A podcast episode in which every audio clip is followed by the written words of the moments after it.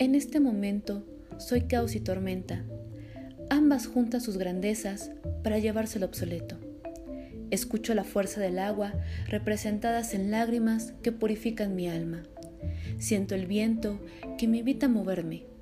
Aparece una lumbre intensa que carga el fuego en mi pecho para recordarme que mi sentir es válido, permitiéndome sostenerme a la tierra. Mi caos me recuerda que también soy tranquilidad ya he estado ahí, no me es extraña. La reconozco, me reconoce. La tranquilidad me comparte su sabiduría al decirme que el caos no es peligro, sino transformación.